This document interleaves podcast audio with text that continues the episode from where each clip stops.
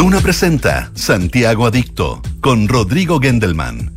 Auspicio de Inmobiliaria Hexacón, Falabella, Autonauta, seguro lo encuentras, seguro lo vendes, Toyota. Pau, Premio Aporte Urbano de la Cámara Chilena de la Construcción. Disfruta estas fiestas patrias de forma segura con Enel. Anglo American, desde la innovación lo cambiamos todo. Y Banco de Chile, el Banco de los Cóndores. Duna, sonidos de tu mundo. ¿Cómo les va? Muy buenas tardes, son las 2 con un minuto de este día martes 12 de septiembre, un día frío y un día en que ya se empieza a hablar de otros temas, ¿no? Em, hay ya de alguna manera, no sé, permiso, autorización moral y al mismo tiempo probablemente una necesidad también de volver a distintos temas que son urgentes en nuestro país y otros que son tremendamente interesantes.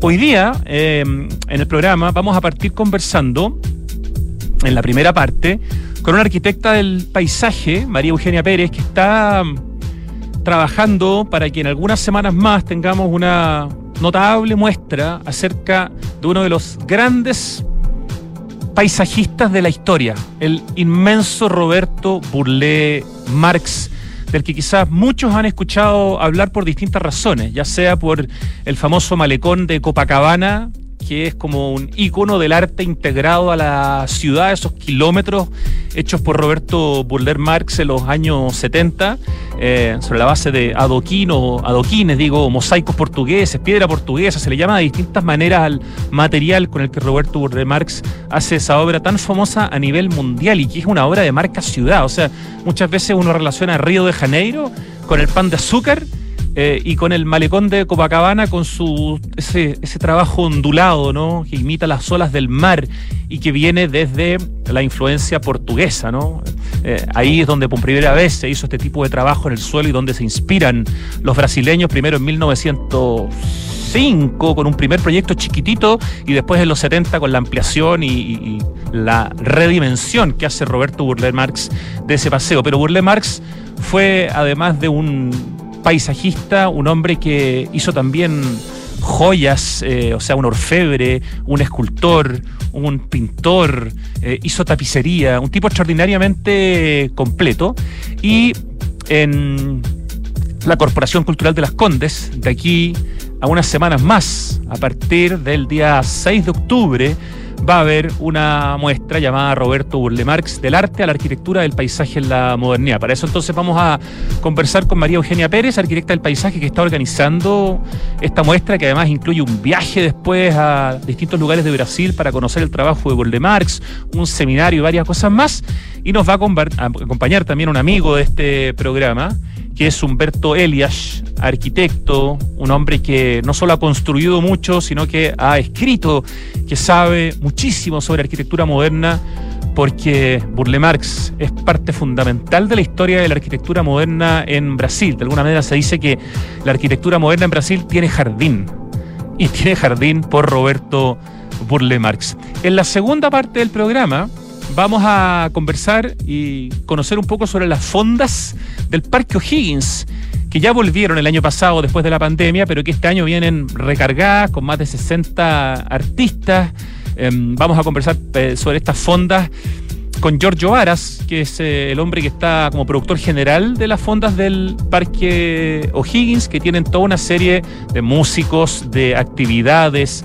Hay una preocupación importante por el tema de la lluvia, por lo tanto son todas las carpas impermeables. Hay un tema importante de la seguridad, hay más de 200 guardias, drones de seguridad, torniquetes en los accesos, detectores de metales, una dotación de carabineros con comisaría al interior del Parque O'Higgins, así que se lo han tomado tremendamente en serio. Del 15 de septiembre o sea, parten en muy poquitos días más las fondas, hasta el 19 de septiembre van a ser las fondas del Parque O'Higgins y también eso está incluido en la conversación de hoy.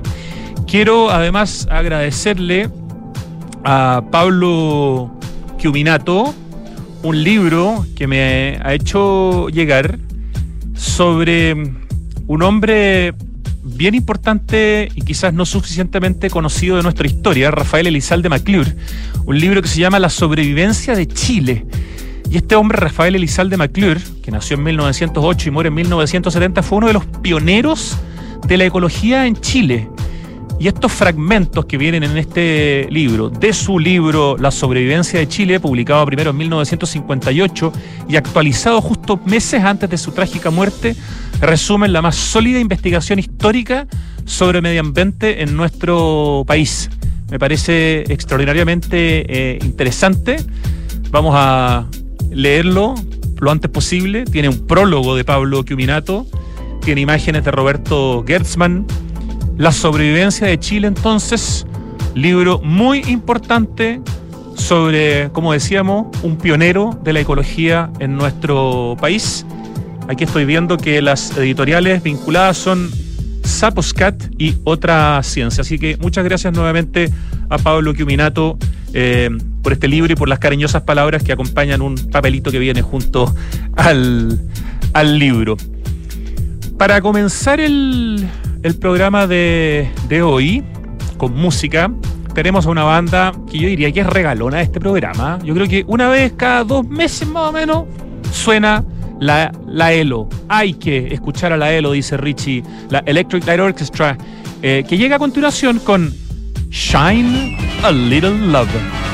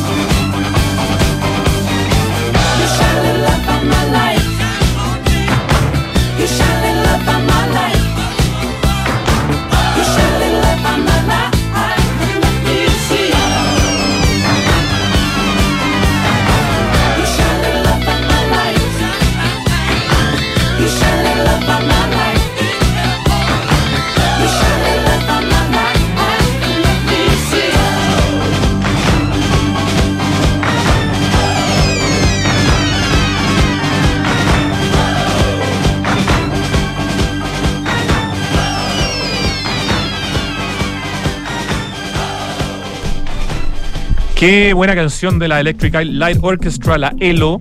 Escuchábamos a. ¿Cómo se llama? Shine, Shine, es que no me entendí la letra a mí mismo, qué terrible. Iba a decir Slide. Shine a Little Love de la Electric Light Orchestra. Eso empieza a pasar en algún momento de la vida, ¿no? Que uno ya no, no reconoce ni siquiera su propia letra. Es un síntoma preocupante. Bueno, estamos en el estudio tal como lo habíamos prometido, con la arquitecta paisajista y que lidera como directora su proyecto Estudio Paisaje, María Eugenia Pérez. Bienvenida, María Eugenia. Muchas gracias por invitación. Pero es que mínimo para lo que está organizando para, los, para unas próximas semanas. Y con un amigo de este programa, eh, a quien hemos entrevistado varias veces, que muchas veces nos ayuda soplándonos por WhatsApp, un hombre al que admiramos mucho por su obra y por su trabajo editorial, por los libros que ha publicado, por cómo difunde la arquitectura, por su trabajo gremial, fue presidente del Colegio de Arquitectos. Bueno, hay mucho para hablar de nuestro querido Humberto Elias Beto. Bienvenido a Santiago Adicto eh, en persona esta vez. Probablemente las últimas conversaciones quizás fueron por teléfono. Qué rico tenerte aquí en el estudio. Muchas gracias, Rodrigo. Bueno, Buenas tardes. No, un gustazo. Buenas tardes. Lo que nos congrega hoy día a María Eugenia Pérez, eh, quien desde la arquitectura del paisaje se ha especializado en el área de diseño del paisaje de espacios públicos, semipúblicos y privados y que ha hecho importantes proyectos en el país desde la gran escala pública, como, no sé, autopistas, parques, plazas, hasta jardines privados, urbanos y parcelas de agrado, eh, desde su proyecto Estudio Paisaje, donde coordina además producción de eventos de capacitación e investigación, congresos, seminarios, cursos, ferias, publicaciones, exposiciones, concursos, giras educativas y excursiones enfocadas en la promoción del paisaje y de su flora. También es docente en paisajismo de la arquitectura del paisaje y urbanismo en universidades, en institutos y en ámbito privado y socia fundadora de la Asociación Chilena de Profesionales del eh, Paisaje. Es un próximo y que se viene en, no sé, de aquí a un par de semanas más, tres semanas más, un homenaje a Burle Marx que se llama Roberto Burle Marx, del arte a la arquitectura del paisaje en la, en la modernidad. Entonces voy a partir preguntándole a María Eugenia, que es la que está organizando este evento que va a ser en la Corporación Cultural de las Condes, que destaca por la calidad también y la curaduría de sus excelentes muestras ahí en Apoquindo, donde está, digamos, su principal centro de, de, exposiciones, porque tiene varios más la Municipalidad de Las Condes. Eh, ¿De dónde viene la idea? ¿Por qué María Eugenia homenajear a Burle Marx, hacer esta muestra que parte el 6 de octubre en el Centro Cultural de Las Condes, pero que además incluye la proyección de una película, un workshop eh, e incluso un viaje en, noviembre a Brasil para conocer la obra de Roberto Burle Marx? Bueno, muchas gracias. Sí, estamos eh, presentando este homenaje al cumplir ya casi 25 años de nuestra escuela, Estudio Paisaje. Pensamos traer un referente, que nos despeinara un poco, que nos motivara, que nos inspirara. Entonces, buscando, Burle Marx es la, es la persona, es el referente, que hoy día puede inspirar nuevamente a los paisajistas, arquitectos, a una nueva mirada. Eh, lo van a traer de manera simbólica en el sentido que él lamentablemente murió hace casi 30 años, porque además el próximo año se cumplen tres décadas de la muerte de Burle Marx. Así es, vamos a traer una muestra de sus pinturas, que fue maravilloso eh, poder escoger esas pinturas, la curatoría fue maravillosa, y también eh, fotografía de los, de los planos de Burle Marx. Lo traemos porque lo hacemos presente a través de otras actividades académicas como los workshops y esta gira y la proyección de la película. Bueno, nos motiva a poner, en valor la disciplina del paisajismo, que tiene mucho que ver con la arquitectura y el arte, va en complemento. Y como decía Burle Marx, es una obra de arte el paisajismo. Entonces nos inspiramos en eso, en él. Entonces lo que queremos es poner en visibilidad, poner arriba en la palestra al paisajismo como una disciplina maravillosa que complementa la arquitectura. Qué buena iniciativa. Eh, yo no sabía, pero Humberto Elias hace un ratito eh, me mandó una, una, imagen que yo se la acabo de reenviar a nuestro genio del streaming, nuestro director de streaming, Lucho Cruce, de una muestra de Burle Marx hace, wow, 57 años aproximadamente en el MAC de Quinta Normal, en el Museo de Arte Contemporáneo. Beto Elias, danos un poco de contexto del vínculo de, Roberto Burle Marx con Chile, porque ese es un punto, pero hay otro también que es tremendamente relevante que alguna vez lo hemos contado en este programa. Así es, ese quizás es el primero, ¿no? Seguramente tiene que ver con la, mm, la avenida de Burle Marx a hacer los jardines del Parque de las Américas. En el, digo por los años, porque ese concurso de la CEPAL fue el año 1960 y se terminó de construir el 66. O sea, estaría vinculada esta muestra, claro, del año 62 en el, en el MAC de Quinta Normal, eh, con el proyecto. Seguramente vino a conocer el terreno y a, firmar contratos, a firmar con, con Emilio Duarte y con el equipo, porque corresponde a esa fecha y corresponde a una exposición itinerante por varios países de América Latina con su obra. Y el afiche de esa exposición lo diseñó nada menos que Nemesio Antunes. Ay, pongamos de nuevo Lucho Cruces, por favor, el afiche que es maravilloso para que la gente lo pueda ver en el streaming, porque ahora nos enteramos que lo hizo Nemesio Antunes, ni más ni menos. Eh, ahí está, claro. Si uno, si tú nos dices, uno le, le empieza a encontrar la, la, mano a, a Nemesio Antunes, y eso implicó que Burle Marx vino a Chile a inaugurar o a estar en esa exposición. Sí, no he fotos, pero estuvo así en, Chile en ese momento. Ya, puede ser que haya muchas personas escuchándote diciendo cómo eso que dijo del Parque de las Américas con Emilio Duarte en la CEPAL. Danos más contexto de este proyecto que nunca se realizó, pero que podría haber dejado un parque inmensamente grande, entiendo que varias veces más grande que el actual Parque Bicentenario de Itacura, que es la misma ubicación, pero que al final no se llevó a cabo, ¿no? Claro. Déjame contar antes que de los hay grandes arquitectos brasileños, de los top, top a nivel mundial que tienen proyectos en Chile. Uno es Burle Marx, tú mismo lo dijiste en el programa anterior, con este parque que íbamos a comentar, el Parque de las Américas, que se desarrolló completo, pero que no se, no se hizo nunca. El otro es eh, Oscar Niemeyer con el frustrado proyecto para el Centro Cultural en, en Valparaíso, la, donde está la ex cárcel. Totalmente, ese es bastante más contemporáneo. Es bastante más contemporáneo. No sé si capaz que hizo algo más porque Oscar tenía un vínculo con Chile y de hecho estuvo invitado a la Convención de Arquitectos en 1963, o sea, un año después de esto, a Concepción. Y él estaba confirmado junto con Octavio Paz, con Mario Benedetti, tiene una convención grande. Y fíjate que no vino, pero envió una carta que es muy linda, un poco larga para leerla aquí, una carta muy larga dedicada a los arquitectos chilenos y estudiantes chilenos. Muy linda carta. Ya, pero si tú no tienes en tu registro mental de que Oscar Niemeyer haya hecho alguna otra obra aparte de la que propuso para el Parque Cultural de Valparaíso que no se llevó a cabo, es muy probable que... Es muy probable que no haya otra que obra. que no haya otra obra. Y el otro, y eso sé que es una primicia, porque me la dijo otro grande chileno, brasileño en este caso, que es Mario Figueroa, el autor de, del Museo de los Derechos Humanos, que es chileno brasileño. Ah, verdad, que el Museo de los Derechos Humanos, el Museo de la Memoria, en el, fondo fue un concurso ganado por una oficina brasileña. Claro. Tienes toda uno de los tres socios es Mario Figueroa, quien me he hecho amigo recientemente él, estuve hace 15 días con él, y él me contó que Paulo Méndez de Rocha tiene un proyecto en Chile. Él, eh, otro príncipe brasileño, sí, no, hizo el proyecto del ARP, Área de Remodelación Poniente, el concurso emblemático del gobierno Allende, el año 72. No, no ganó, por cierto, porque eran muchos, eran todos los monstruos del mundo, eran 400 proyectos inmensos, gigantes. Ganó un equipo argentino, como tú sabes, que nunca se hizo tampoco, por, porque ahí vino el golpe militar, el cambio de régimen, ¿no? Pero Pablo Méndez presentó con un proyecto que, que también te lo envié, si lo quieres mostrar, un proyecto muy Pablo Méndez, muy brasilero, muy paulista, y está ahí, está publicado en una tesis brasilera.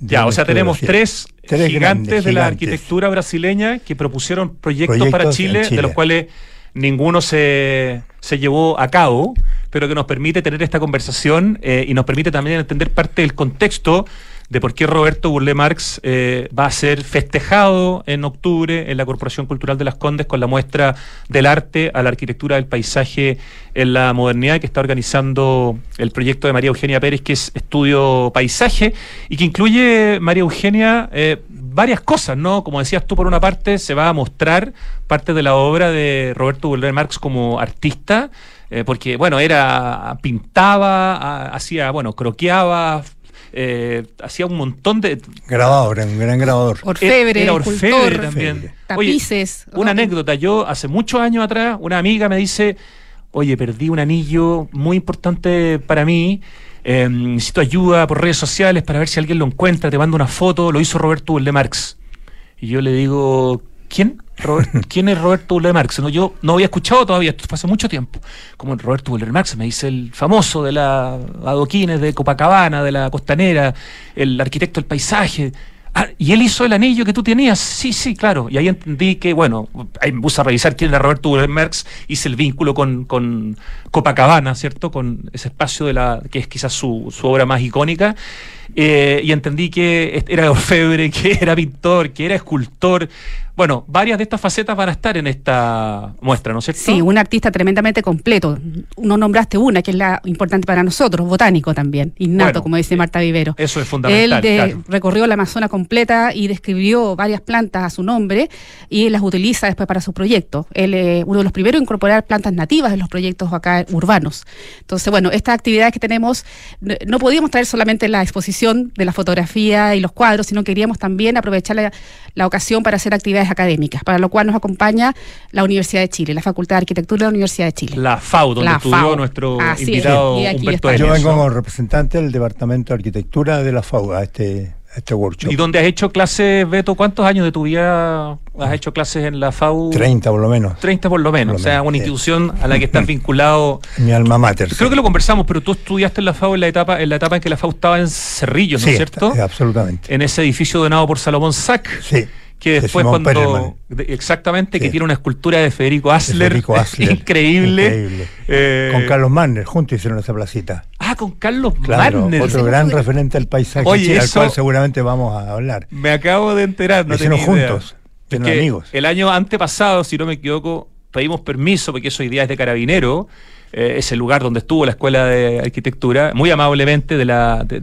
una de las organizaciones de Carabineros nos permitieron ir, fuimos con Pablo Altiques a tomar fotos y nos encontramos con esta fuente escultórica de Federico Asler impresionante y el edificio de Simón Perelman de mucha calidad, ¿no? Sí, donde estuvo la, la FAU hasta que se trasladaron a su a Marcoleta actual ubicación actual. ¿Tú también, María Eugenia, eres ¿Tú eres de la FAU? De la... No, yo soy de la Universidad Católica. Ah, de la. sí, sí, sí, sí, Soy de, la, escuela rival, entre De la escuela rival, no.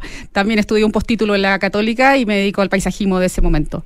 Sí. ¿Qué nos ibas a comentar de, de, Carlos Manner que decía Sí, Carlos Manner. Bueno, eh, tú sabes más de Carlos Manner, pero es un gran paisajista, premiado, por supuesto. Tremendo. Con sus obras maravillosas en el Parque Metropolitano, las dos piscinas. Si quieres, cuéntanos tú un poco más. Sí, mira, yo creo que vínculo entre Carlos y Roberto Bullemars no he encontrado. ¿eh? Creo que no hay un vínculo directo, pero sí en el sentido del rol que les ocupó, les tocó a ambos ejercer en cuanto a, la, juntar lo que es arquitectura moderna, el desarrollo de arquitectura moderna en cada de sus países y vincularlo con el tema del jardín y el paisaje. A eso ambos fueron los pioneros. En Brasil, Burle con todo lo que supimos y vamos a, saber en este programa, y Carlos porque también él, él heredó un paisajismo clásico. Y él a muy joven edad estaba recién en el MOP como casi un joven egresado y le encargan, de por casualidad, la piscina Tupahue porque no había nadie, no había carrera paisajismo, no había nadie que no había Ministerio de Vivienda, no había Servio. Que era básicamente una cantera que, había quedado desocupada, ¿no? Claro. Un tajo en la montaña, que, en el cerro que había que Y los directores del parque y el, ministro Juan Hamilton en esa época, el ministro Interior además, dice, hagamos algo con esto, hagamos una piscina ya que está el hueco hecho y se le encargan a Carlos Manner porque él era un joven talentoso, diseñador, qué sé yo, con con calidad para diseñar el paisaje y él hace la gran piscina y el mural después de Juan O'Gorman y todo lo que viene. Pero fue una cosa casi casual. Y a él le toca ocupar ese rol de articular movimiento moderno, que es de, esa generación, de los primeros, de los segundos modernos de la Chile, con el paisajismo, con el medio ambiente y poner en, en, primer plano esos temas que hoy día son frecuentes, pero en ese momento no lo eran.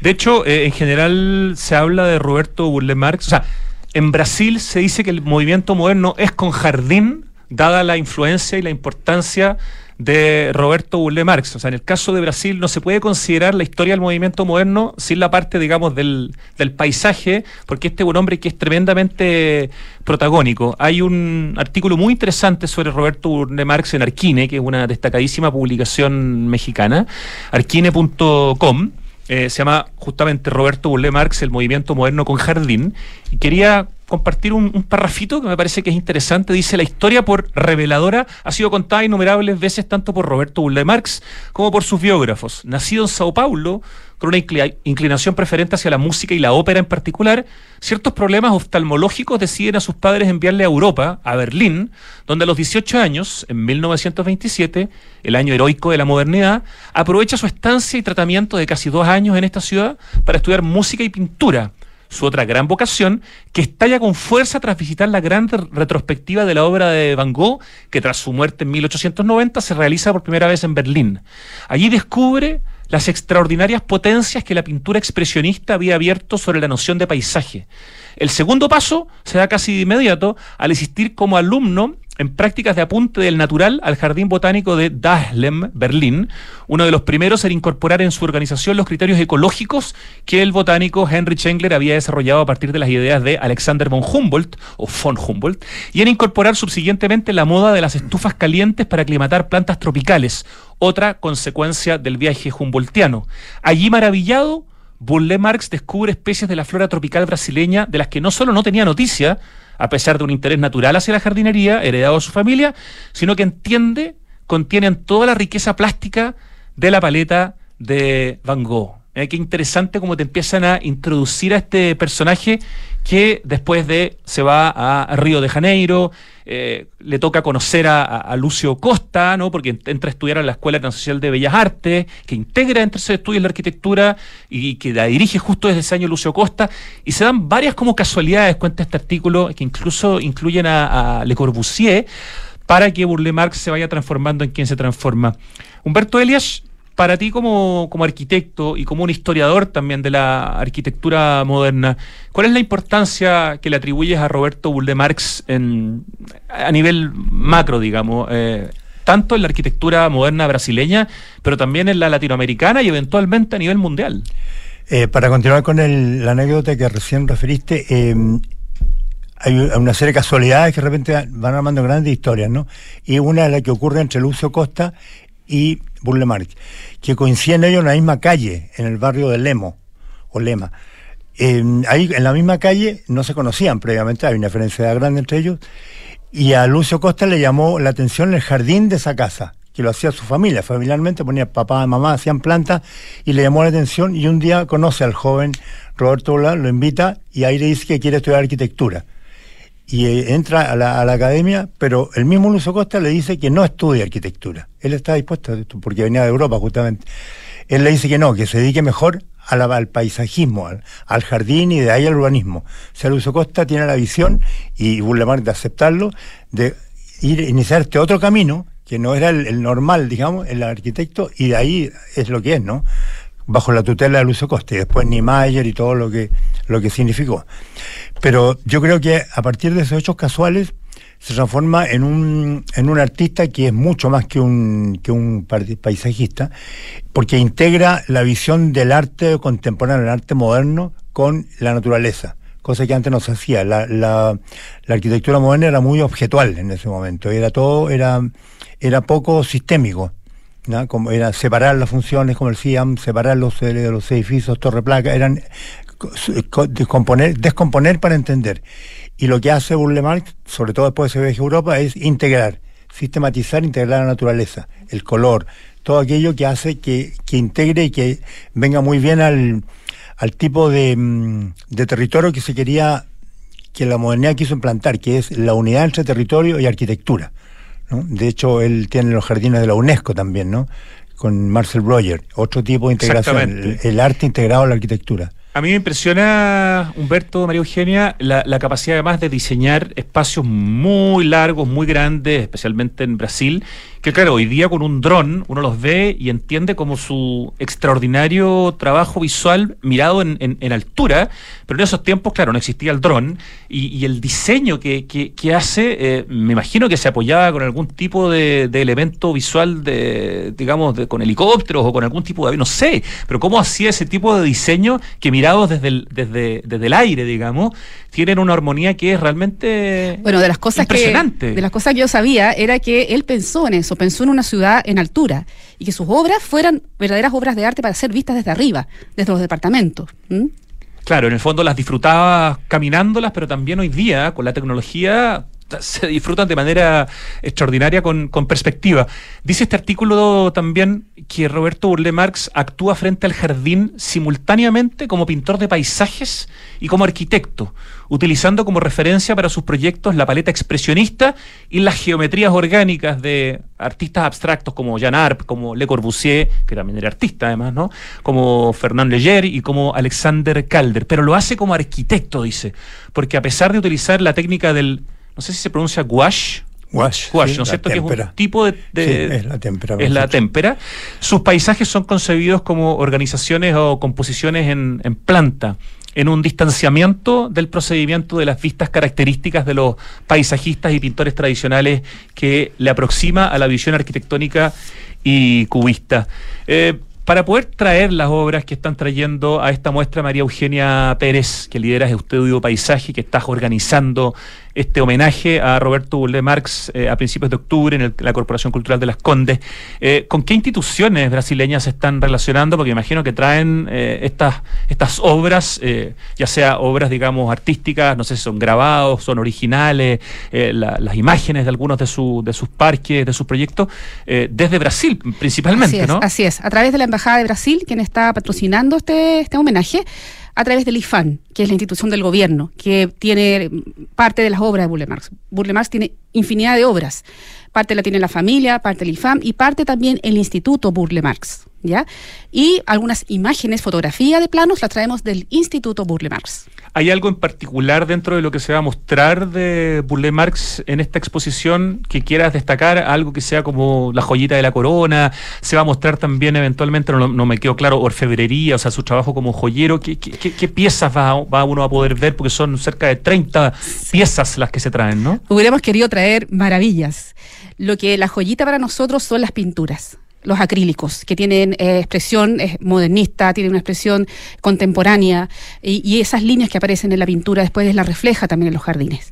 También traemos eh, croquis, ¿ah? Eh, más bien eh, hilos y las, todo eso lo que son las fotografías de, la- de los planos. ¿m? Esos son lo más interesante de la, de la Hay grabados también, me contaba también Mario también. Figueroa que se, se sigue cotizando en el mercado de arte y cada vez más, más alto eh, obras de, de Burle Marx, especialmente grabados, y que parten en 20 mil dólares. Ajá. De ahí, de ahí hacia Bueno, arriba. es que el hombre es demasiado es importante. Si nos está escuchando, María Eugenia, alguien que tiene alguna pieza de algún tipo de Roberto Buller Marx, ¿podría eventualmente ponerse en contacto contigo y eventualmente ese grabado o ese anillo o esa, no sé, al- algún algo que esté vinculado con el trabajo de Buller Marx, podría eventualmente ser eh, exhibido también? Sería maravilloso, sí. Tenemos todo el espacio para poder hacerlo, contactándose con nosotros o con el Cultural de las Condes, con Fernando Moya, podemos hacerlo. Esa parece que quizás es la vía Fernando más directa. Moya, Fernando claro, Moya, exacto, Corporación exacto. Cultural de las Condes. Si usted tiene alguna pieza eh, original o algún grabado o algo, algo de Bulle Marx,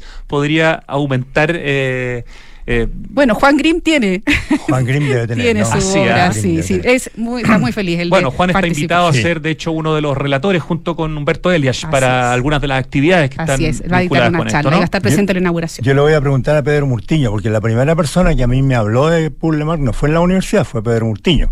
Y yo entré a trabajar en su oficina cuando era joven, entré de dibujante, digamos, y además fui a dibujar el concurso de Chile en Brasil, la Embajada de Brasilia, de Chile en Brasilia, que perdimos, obviamente ganó Echenique y Cruz, digamos, ellos ganaron el, el edificio que está hecho ahora. Entré a dibujar ese proyecto y Pedro, que es brasilero, o sea, su padre es brasilero y vivió un tiempo en Brasil, él me habló de Burle Marx la primera vez. Y ahí tenía libros y por eso lo empezamos a estudiar, digamos. Es posible que Es haya posible, algo es posible, en, porque tiene su, familia. en su colección, claro, ¿no? Claro, libros tiene, por cierto. ¿Te tocó alguna vez Humberto Elias? Estamos conversando con Humberto Elias, destacado arquitecto chileno, y con María Eugenia Pérez, arquitecta del paisaje, que organiza este homenaje a Burle Marx en la Corporación Cultural de las Condes en algunas semanas más. ¿Te ha tocado, no sé, alguna vez un viaje o alguna visita a Brasil en que hayas podido dedicarle cierto tiempo a algunos proyectos de Burle Marx, ir a conocerlos, ir a, Sí, ir a no como yo quisiera, como ustedes comentaban con Teo Fernández, con Pablo Artigas, el programa que hicieron en el 2020, no con tanto, pero recuerdo sí el Museo de Arte Moderno y los jardines que hizo de atrás del museo, en todo integrado, ¿no? Con la escultura de Calder, eso lo recuerdo bien, es mi favorito. Y lo mismo el edificio de la petrolera de Petrobras. Espérate, Sí, el Museo de. Arte Moderno, ¿te referías al Museo de Arte Moderno? De Río. De Río, sí, De perfecto, que es una joya de Una arquitectura moderna. Es ese lugar, cuando a mí me dicen, recomienda un lugar para conocer Sí. el río, sí, pues primero anda al Museo de Arte Sí. Moderno. Ese es de, de Reidi. de Reidi, Y exactamente. los jardines son de Burle Marx. Eh, perfecto. Y están en código ortogonal, porque él juega con el rectángulo del edificio y es un juego de rectángulos y, cuadrados, espectacular, unas texturas, unos juegos de agua, y hay unos in- insertos en, la trama, y se junta, eso es, eh, se funde con el mar, eso es eh, relleno.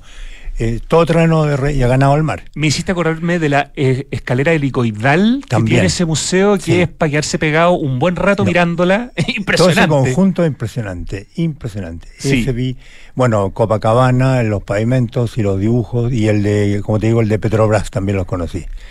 A Pero todo me esto, falta Brasil, asignatura pendiente. Eso, eso. Sí. Brasilia también es un tema que yo tengo pendiente y que uf, tengo muchas ganas de conocer en algún momento. Entiendo que es una ciudad más rica para ir a visitarla quizás que para vivirla, pero como proyecto y quizás como utopía eh, es tremendamente eh, importante. Tú mencionaste a Teo Fernández, porque claro, hace algún tiempo, el año 2020, hicimos un especial de Burle Marx con Pablo Altique conversamos con Teodoro Fernández, destacadísimo arquitecto y Premio Nacional de Arquitectura, porque cuando Teo Fernández hace el Parque Bicentenario de Vitacura, después de ganar el concurso, le hace un, un guiño, Guiño. ¿no? Un, un homenaje En una a- baldosa. A Burle Marx en las baldosas que están en la vereda, en el fondo, en gran parte del, del, espacio que separa el parque de, de- la calle, ¿no? Sayur entiende esas también como especies de ondulaciones que se ven en la calzada, en la vereda de este proyecto de Teo Fernández. Qué bonito ese, ese guiño, María Eugenia. No, maravilloso. También un poco en la estructura de mobiliario, ¿no? Que hay unos asientos corridos de hormigón, que a lo mejor no lo nombró, pero yo los vi ahí también. Sí, ahí también hace su guiño. Claro, Sí, porque era ahí mismo, digamos, pero era un proyecto mucho más grande. Tú tienes ahí, de hecho, una revista, la ARQ, de, de fines de los 90, donde se muestra, préstamelo un segundo, el, el, como el... Estamos mostrando imágenes de Burle Marx en este momento en el streaming, pero si quieres también, Lucho, pinchar lo que tengo acá, tengo en el fondo un... En el fondo un, un croqueo, un trabajo, un- una especie de render. no, esto vendría siendo básicamente un, la, la muestra del proyecto que tenía Burle Marx para el Parque de las Américas. Para Así el Parque llama. de las Américas. Fueron alrededor de 17 planos, 17 planos que están eh, muy bien ilustrados y croquis también que se pueden ver en la revista. Ahí. Exacto, en la ARQ, ARQ número 28. 28 de diciembre de 1994. Marta revista- Viveros hizo ahí un artículo y ella, ella habla de este proyecto. podríamos haber tenido un parque que además era, no sé, por lo menos dos veces más grande que el actual parque bicentenario de Itacura hecho por Roberto Burle Marx, pero bueno, son cosas de la, de la historia. Eh, mencionaban ustedes eh, recientemente eh, probablemente la obra más famosa de Burle Marx a nivel mundial, que es el Malecón de, de Copacabana. Y una de las cosas que me, que me sorprendió, María Eugenia y, em, Humberto, es que este proyecto es de los años 70 de Burle Marx, pero ya existía desde, desde principios de siglo en Río de Janeiro, pero en el fondo se decide ampliarlo y ahí lo toma Burle Marx y le da otra forma. De hecho, ya este homenaje a las piedras portuguesas venía desde principios de siglo, había un pedacito, digamos, del, del malecón que ya se había hecho, pero era, eran perpendiculares hacia el mar y no eran paralelas las olas. Burle Marx en el fondo decide cambiar la forma, bueno, extenderlo muchísimo y se transforma en una marca ciudad. Humberto Elias. Yo creo que ahí hay- también hay un patrón muy importante, como el arte integrado al proyecto urbano, en este ejemplo de Burle Marx en Copa- Copacabana, que además homenajea a los colonizadores portugueses, ¿no? que son los que primero hacen este tipo de trabajo en sus ciudades, eh, transforma esa imagen de Copacabana con, con este malecón en una imagen conocida en el mundo. Ese, ese proyecto y esa imagen es notable no solamente por el aporte que significa al, al imaginario colectivo ese diseño, sino también porque los brasileños, no solo los brasileños, voy a incluir a Le Corbusier también, han tomado Río como una fuente de experimentación. A pesar de esa geografía tan potente, tan fuerte que tiene, ¿no? Los morros, la bahía Guanabara, eh, la entrada y salida, es una, una ciudad muy intervenida por la mano del hombre, muy intervenida, con túneles, con eh, aterros que llaman, con terrazas sobre ganas sobre el mar, transformaciones radicales que hoy día cualquier grupo ambientalista yo creo que se, se, se opondría, ¿no? Pues son muy fuertes, y entre ellas este relleno y varios otros rellenos pero tenía la maestría de hacerlos con arte y de hacerlos como si siempre hubieran estado. Que es lo que hizo también Le Corbusier con ese dibujo que hace de, de atravesar las montañas con túneles. ¿se El proyecto que no le resulta Que así no como no le resulta. resultan muchos master Muchos plans más, en claro, Pero Sudamérica. eran de una osadía Y es curioso ver Río que parece como una joya de la naturaleza, así que no hay que tocarla. Sin embargo, se atrevían, pero con esa potencia artística que parece que siempre han estado ahí, en ese lugar. Es interesante además lo que dices, porque Río, que es una ciudad muy visitada por chilenos y chilenas como eh, destino turístico, básicamente por sus playas, es importante saber que uno puede hacer un recorrido de Río en términos de arquitectura, eh, de espacios culturales, y te puedes ir dos semanas y te va a faltar tiempo si vas solamente a eso. Y muchas veces veces no consideramos a Río como una ciudad de patrimonio arquitectónico, de patrimonio urbano, patrimonio escultórico, patrimonio de arte público. Tiene mucho, siglo XIX incluso, siglo XIX, XX, hay que decir, y las últimas obras que se han hecho también. Y lo tenemos cerca, es barato en comparación con otros viajes. Realmente ir a Río o ir a Brasilia eh, pueden ser experiencias alucinantes para quienes se interesan en los temas en los que, mm, conversamos habitualmente en este Tengo la suerte de, ser un chileno con una obra en Río de Janeiro, un proyecto. Ah, ¿tienes obra en Río? Una universidad, del 2015. 2015. ¿En, ¿En dónde específicamente? En Barra de Tijuca en la Avenida Las Américas. ¿Y qué es? ¿Qué es un colegio que se transformó en una universidad de cuatro plantas, de 11.000 metros cuadrados. O sea, a ti te tocó hacer la transformación exactamente. de colegio a universidad. De colegio a universidad. Y está funcionando. Con toda esa expertise en el tema educacional que tienes, digamos, ¿no? Exactamente. Y por ahí llegó por el, por el mismo tipo de cliente que nos, nos invitó a ese trabajo. O sea, estabas obligado a ir muy seguido a Río, IBMR se llama, Instituto Brasilero de Medicina Regenerativa. IBMR. Notable. Barra sí. Felicitaciones. Muchas gracias. No sabía. Mira, otra novedad, que aporta esta, esta conversación en el, en el programa. Así es. Eh, yo quería complementar este, este origen de, la piedra portuguesa, que, es la que uno ve en, Copacabana con el trabajo de los años 70 de Roberto Bull eh, de dónde viene en el fondo, eh, y en un artículo también muy interesante de Art Daily, que se llama La historia del malecón de Copacabana del origen portugués a Bull Marx, cuentan que ya em, el ingeniero Piñeiro Furtado a principios del siglo XIX eh, aplica justamente este material y este tipo de dibujo en el, suelo para una plaza en Lisboa. Lisboa entonces es la primera ciudad en, hacer este tipo de trabajo y si uno va a Lisboa y tuve la suerte de estar en Lisboa hace algunos años y vas por ejemplo a Porto, también te vas a encontrar con este adoquinado eh, y este trabajo de suelo impresionante por todas partes. Entonces tú vas a Portugal y te das cuenta que lo que viste en Copacabana viene, digamos, de la nación que eh, colonizó a, Brasil y de ahí viene la influencia eh, en, para Roberto Buldemarx, que transforma, como recién comentábamos, este paseo en un ícono de la imagen eh, de una ciudad como es Río de Janeiro.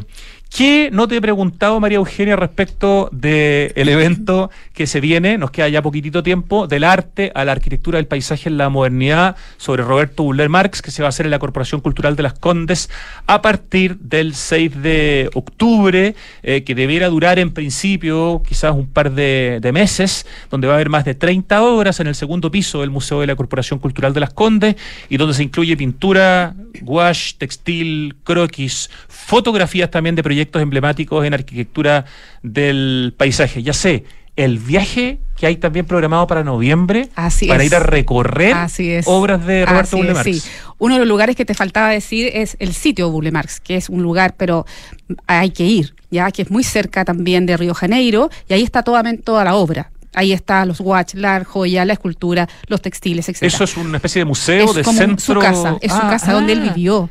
Bueno, este viaje vamos a Río de Janeiro a conocer las principales obras, también el museo, es sitio, eh, y Belo Horizonte también es otro lugar muy interesante. Tenemos la casa de baile y tenemos también a la iglesia de San Francisco de Asís. Obra de Pampulia, aquí es Nimaya, También, y está muy cerca de Río de Janeiro. Y de ahí vamos a Brasilia a conocer las grandes obras de la manzana gigante ahí.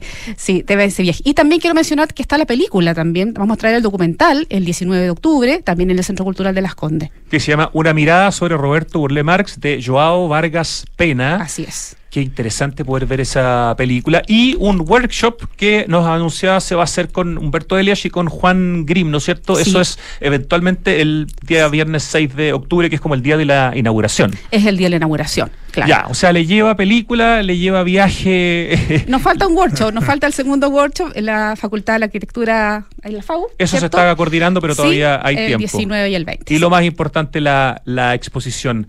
Oye, qué, qué, rico, qué suerte poder haber podido conversar eh, con ambos. María Eugenia, eh, muchísimas gracias por eh, hacer, eh, eh, por emprender con esta muestra, por homenajear a Burle Marx, que nos va a permitir conocer más de su trabajo. Y gracias, Humberto Elias, por darnos contexto, por recordarnos además de esta exposición de Burle Marx el año 62 en, en Santiago, con el afiche ilustrado por el gran Nemesio Antunes, el proyecto que tenía en el actual Parque Bicentenario de Vitacura, o sea, todos estos vínculos con Chile y el contexto para entender la importancia de este gigante no lo podemos llamar arquitecto del paisaje, porque no era formalmente arquitecto, pero de este paisajista, ¿cómo, Lo, llamarías tú, Beto?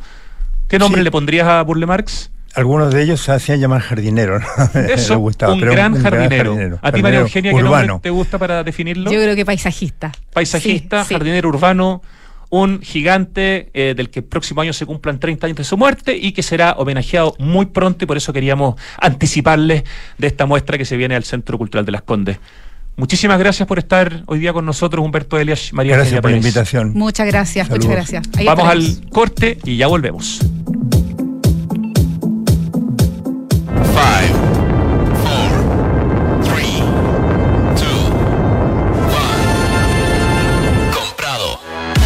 Autonauta encuentra un buen Toyota usado a la velocidad de la luz. Autonauta.cl. Compra o vende tu Toyota usado de forma rápida, simple y segura, con el respaldo de Toyota en todo Chile. Autonauta. Seguro lo encuentres. Seguro lo vendes. Celebremos juntos las fiestas patrias en cielos más seguros. En Enel queremos que disfrutes estas fiestas patrias de forma segura. Por eso te invitamos a elevar volantines lejos del tendido eléctrico. Sigue los consejos de Enel y elige un mañana mejor. Conoce más en enel.cl.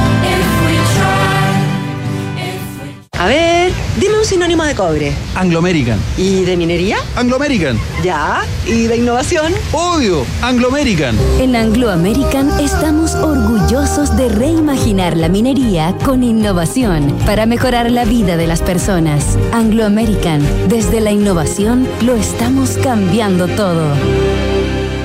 ¿Quiénes son ellos? Son los cóndores nuestra selección nacional de rugby. ¿Y por qué están entrenando? Porque se están preparando para superar el desafío más difícil de todos, uno que parece imposible. ¿Imposible? ¿Y para qué van? Porque los cóndores están hechos de algo que todos compartimos, el orgullo por nuestro país. Los cóndores están en Francia para jugar el torneo de rugby más importante del mundo. Y en Banco de Chile estamos orgullosos de ellos. Vamos cóndores, todo Chile está con ustedes. Banco de Chile, el banco de los cóndores. Mirador Casona es un proyecto para vivir e invertir con la mejor rentabilidad en la mejor ubicación de la Florida, con el sello de Hexacón Inmobiliaria.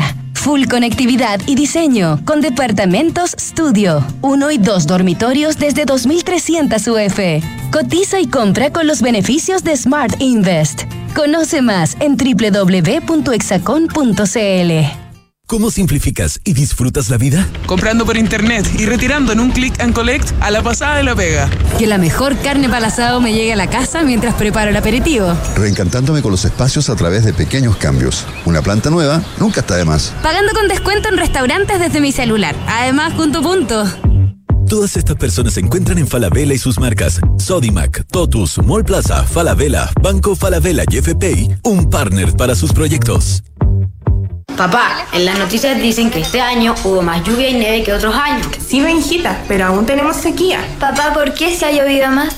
Sí, Catita, es verdad, ha llovido más, pero no es suficiente. Estas lluvias no van a solucionar más de una década de sequía. Por eso no podemos relajarnos si queremos seguir teniendo agua, así de simple. Entonces, papá, ¿qué hay que hacer? Por ejemplo, demorarse menos en la ducha. Fácil. Sí, sí, el Benja se demora un montón. Hoy más que nunca, cuidemos el agua. Cada gota cuenta. Te lo recuerda Aguas Andinas. Estamos de vuelta en vivo y en directo, 2 de la tarde con 48 minutos y estamos en línea con Giorgio Varas, quien está liderando eh, como encargado de la producción general, director de arte medios, las fondas del Parque O'Higgins, que ya pronto se van a inaugurar este 15 de septiembre. Giorgio, muy buenas tardes. Hola, buenas tardes, Rodrigo. Muchas gracias por el contacto, la llamada. Encantadísimo. Queremos saber todo lo que podamos saber en el poco tiempo que tenemos sobre las fondas del Parque O'Higgins, tan icónicas, tan esperadas. Eh, tan históricas eh, y que, como decimos, parten de aquí a tres días más. Eh, cuéntanos ¿Cuál es la, ¿En qué consiste la versión 2023 de estas fondas del Parque O'Higgins, Giorgio? Bueno, Rodrigo, a celebrar bien, 15 al 19 de septiembre en Santiago, Parque O'Higgins, una fiesta masiva, popular, icónica, como bien tú dices, que tiene, por lo que dicen, yo no estaba vivo en ese minuto, más de 151 años. Imagínate. Eh, eh, así que aquí estamos con tres escenarios, el escenario central, el escenario eh, del parque y el cuecódromo, que es un lugar donde están todos las y los exponentes de las cuecas eh, todo el día, eh, muy de, baile, de comida y de, y de baile nacional. Eh, el viernes 15 inauguramos y abrimos a las 15 horas eh, con la primera actividad a las 18 justamente en el hueco, la primera pie de cueca y seguimos ya hasta el martes 19 eh, eh, en la noche que vamos a ese día cerrar a la, a las 00. En general todo el resto de jornada eh, comienzan la apertura de puerta, puerta a las 11 de la mañana y cierran a las 2 de la mañana. Eh, solamente que el día 15, porque el día viernes, viernes chico, viernes 15, salió largo este año. Sí. Eh, eh, digamos, partimos un poco más tarde que a las 18 horas. Toda la información en fondasantiago.cl. ¿Qué te puedo contar? Cinco días, 68 más, casi ahora ya en 70 artistas. Espérate, repite, repitamos el sitio web que es muy importante. fondasantiago.cl. Fondasantiago.cl, ahí está toda la información y con Así preventa de entradas, entiendo, hasta el 30 y, ah, hasta el 31 de agosto ya pasó. Ya, la preventa ya no va. Eh, ya, ¿Cuánto cuesta la entrada No, en no, estos no, sí momentos? va, va. ¿Sí? Mira, lo que, lo que tenemos es lo siguiente. Lo que pasa es que la primera preventa Sí. era muy barata, costaba 5 lucas, el 50% de descuento. La segunda preventa era el 40% de descuento, era hasta el 31 de agosto. Pero Ya. los que llegan tarde, como siempre, nosotros los chilenos, todavía tenemos un 20% de descuento que vale 8 luquitas. En la vez de las preventa, 10 que va a costar en puerta, en digamos. vez de las 10 que va a costar el día 15 en las puertas. Ya, Exactamente. 8 mil pesos está en este momento en fondasantiago.cl la entrada que te permite estar todo un día. Me imagino que es solo un Sí. día, ¿no?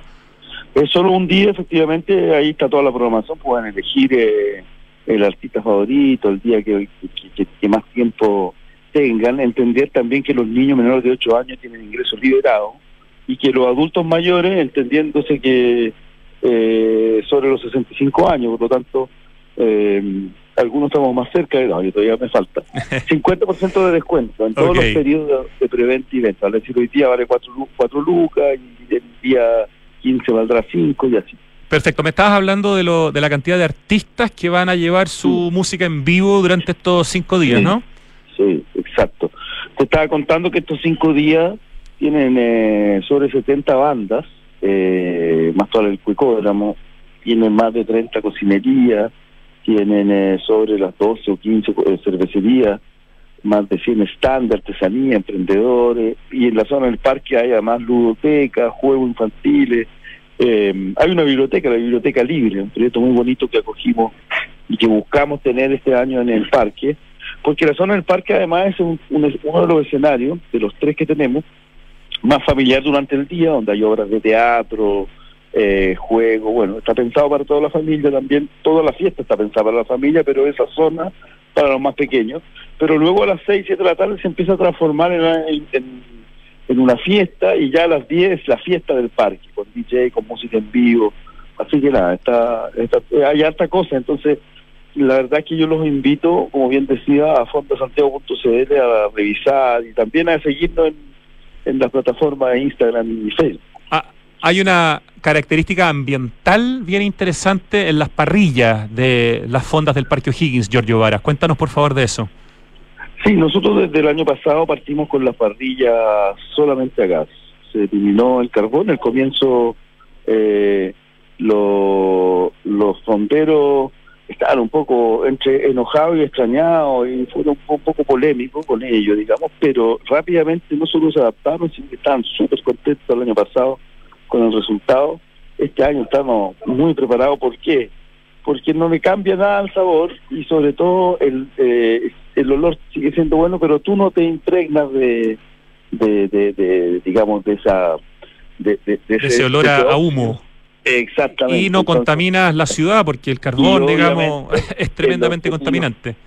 el objetivo justamente es eh, ayudar un poco no a, al tema de- del medio ambiente, además con este cambio climático que nos tiene bien extrañado a todos. Eso, una característica, característica interesante entonces de estas fondas del Parque O'Higgins este año, igual que el año pasado, es que son todas las fondas son sin parrillas a carbón, son a gas.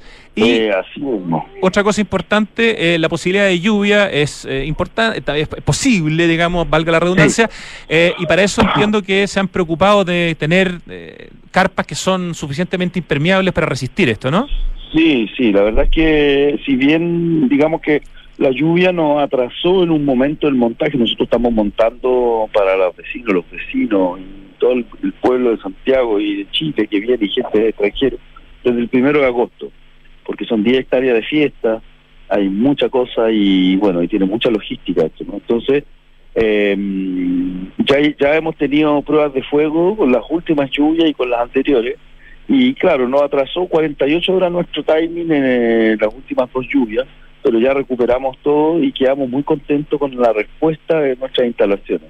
Todos los escenarios tienen eh, tienen carpas, eh, eh, los escenarios y las pistas de baile tienen encarpados, bueno, obviamente las cocinerías, los fonderos, así que resistimos súper bien la lluvia. Ayer eh, había prueba de sonido a las 8 de la mañana y así fue y no hubo ningún problema, así que la verdad que estamos contentos con esa respuesta. Obviamente, más barro, en fin, ha, ha habido que trabajar más los, los suelos, porque se te mete el agua por abajo, qué sé yo, pero también nos ha servido para ver por dónde, por dónde va eh, el agua, por dónde corre, entonces va a poder eh, de alguna manera trabajar justamente en aquello. Perfecto. El tradicional homenaje que le hacen siempre a un artista este año, ¿a quién se le hace, Giorgio Varas? Este año se le hace al maestro Salo Reyes, el legado. Eh, la verdad que es un trabajo que estamos haciendo junto a la familia de, de, de Salo Reyes, que falleció además eh, un día eh, 17, entiendo, de, de agosto. Y así que tenemos ese día. Voy a buscar aquí porque estaba tratando de encontrar el horario. Salo Reyes a las 21 horas el sábado 16 en el escenario central. Salo Reyes, el legado, con eh, los músicos con el que trabajaba, la familia, los hijos y además alguna sorpresa porque algunos duetos ahí con unos videos. La tecnología nos permite hacer algunas cosas. Maravilloso, muy merecido y muy justificado homenaje. El año pasado fue a, a Cecilia. Y, finalmente, Giorgio, el tema de la seguridad. Danos algunos datos de cómo está considerado el tema de la seguridad, que en estos tiempos, lamentablemente, es un hito, un ítem bastante importante. Es fundamental. Yo diría que hay que darle seguridad a la familia, a, la juventud y a todo el mundo que, que, que va a asistir a esta fiesta emblemática. Y para eso lo- nos preparamos el año pasado, tuvimos muy eh, muy buen resultado, un excelente resultado este año. Eh, no hay que cantar victoria, pero seguimos reforzando la seguridad a través de eh, torniquetes para el ingreso, eh, detectores de metales, el año pasado fue la primera vez que se instalaron, la comisaría y el apoyo fundamental de Carabineros, porque instalamos una comisaría con una dotación importante de Carabineros en la fonda y en el parque, en el pueblito. Nuestra seguridad privada, que cuenta con más de 200 guardias eh, privados, instruidos, certificados, drones, eh, eh, digamos, de aire para cierto control, cámaras de seguridad. Eh, la verdad que estamos totalmente conscientes eh, de que una de las maneras de celebrar bien y contento y en familia es tener una seguridad para todas y todos, para los niños, eh, también con una pulserita para que no se pierdan. Eso. Excelente. así que no, estamos estamos trabajando en, en eso y esperamos con la colaboración de todos, bueno, también la seguridad que asiste el perímetro, que es la de la Municipalidad de Santiago. En fin, estamos coordinados con todos los entes para poder brindar una fiesta bonita y como nos merecemos los chilenos y chilenos. ¿no? Eso. Que sea un exitazo las fondas del Parque O'Higgins que parten el día 15, duran hasta el 19 de septiembre. Toda la información está en www.fondasantiago.cl. Giorgio Varas, productor general de las fondas del Parque O'Higgins desde la dirección de Arte Medios, la productora. Muchas gracias por este contacto y de verdad que les vaya muy bien y que la gente goce tranquila y disfrute eh, este momento tan importante de nuestra historia. Gracias Rodrigo y gracias a todos los auditores por este contacto. Los esperamos fondas-stgo Santiago para que nos sigan en Instagram porque ahí está, es una especie de cancillería, ¿no? Ahí está toda la información en vivo y en directo, lo que va pasando, los horarios y ahí se pueden enterar de muchas cosas. Fonda-STGO, tal cual en Instagram. Gracias, Giorgio. Que les vaya increíble. Un abrazo. Muy bien. Chao, chao. Muchas gracias. Llega el momento, Ricardo, de nuestro acertijo musical y les vamos a contar que, a ver, si tu proyecto de construcción ha mejorado el entorno y la calidad de vida de las personas, merece ser premiado. Entonces te invitamos a participar en la novena versión del PAU, del Premio Aporte Urbano. Las postulaciones están abiertas hasta el 11 de octubre, así que queda prácticamente un mes. Conoce más en premioaporteurbano.cl. El cambio climático es una urgencia de todos y por eso en Falavera anunciaron la descarbonización de su operación con metas claras y cuantificables para hacer cero emisiones netas de carbono el 2035 en sus emisiones directas. Hoy esta canción es muy conocida. La, la reconozco de inmediato, pero. Pero se me van los nombres. Ay, la escucho todo el tiempo. Ya, pero ya va a llegar. Esperemos. En Enel quieren que disfrutes estas fiestas patrias de forma segura. Por eso te invitamos a elevar volantines lejos del tendido eléctrico. Sigue los consejos de Enel y elige un mañana mejor. Conoce más en enel.cl. Oye, dale a tu paladar un festival de sabores en SOG. Ven a Santiago Open Gourmet de Open Kennedy y aprovecha todos los jueves un 40% de descuento en La Piazza, en Chicken Love You y en Indian Box pagando con CMR. Te lo mereces. Estaba esperando el coro a ver si. Oye, eh, más información en www.openplaza.cl y en las redes sociales de Open Plaza. Santiago Open Gourmet, exclusivo en Open Kennedy. Los cóndores de la selección chilena de rugby están en Francia enfrentando el desafío más importante del mundo. Qué orgullo, qué maravilla. ¿eh? Y en Banco de Chile están orgullosísimos de eso. Vamos, cóndores. Todo Chile está con ustedes. Quedan puros partidos difíciles. Pero pucha que es lindo ver por primera vez a los cóndores en el Mundial de Rugby. Tremendo, para aplaudirlos, pase lo que pase en la cancha. Ahí Banco de Chile apoyándolos con todo. Invertir hoy en departamentos es una excelente opción y en Hexacón Inmobiliaria te entregan la mejor asesoría para que puedas rentabilizar tu futuro. Hay oportunidades especiales en edificios con entrega inmediata como Casa Bustamante en Ñuñoa. Por ejemplo, ¿no? Cotiza y compra departamentos desde 2.990 UF con una excelente ubicación y plusvalía. Hablemos de tu próxima inversión en hexacon.cl. Voy a anotar un nombre, pero yo no sé si es el nombre de la canción, pero es lo que me suena. Yo creo que sí, pero no me acuerdo la banda todavía. ¿Es banda solista? Banda, banda, sí. Oye, ¿quieres comprar un buen Toyota usado? ¿Estar tranquilo sabiendo que no te va a dejar botado? Entonces no te pierdas en un universo de problemas y mejor conviértete en un autonauta. Autonauta.cl compra o vende tu Toyota usado de forma rápida, simple y segura con el respaldo de Toyota en todo Chile. Autonauta, seguro lo encuentras, seguro lo vendes. La crisis hídrica continúa. Por eso para que sigamos teniendo agua hay que usarla de forma responsable. Por ejemplo, cuando laves tu auto, usa baldes en vez de usar manguera. Cuidemos el agua, cada gota cuenta, te lo recuerda, aguas andinas. Tres sinónimos, tres sinónimos de innovar son mejorar, cambiar y Anglo American. Porque en Anglo American hacen minería desde la innovación para mejorar la vida de las personas. Anglo American, desde la innovación, lo están cambiando todo. Yo creo que esta canción se llama Shattered Dreams. ¿Cierto que sí? Sí. Y ahora tengo que acordarme el nombre de la banda. ¿Cuántas palabras tiene el nombre de la banda? Tres. Espérate, ¿la primera es con F? No, ya. Entonces dime por favor las iniciales. J es la primera. La segunda palabra, ¿qué es inicial? H. Y la tercera palabra. Ah, ya. Ok. Johnny Hates Jazz. Shattered Dreams. Igual fue con ayuda. Aquí vamos con cosas. ¿Qué nota, Ricardo? Un 5. Me parece muy justo. Hoy día encuentro que fue con cariño, pero no tanto. Igual le chuntamos a la canción y tuvimos solo tres pistas. Qué fresco. Ya, 3 de la tarde con 3 minutos. Termina Santiago Adicto en Radio Duna. Gracias, Richie, querido. Lucho Cruces en el streaming. Francesca Ravizza en la producción.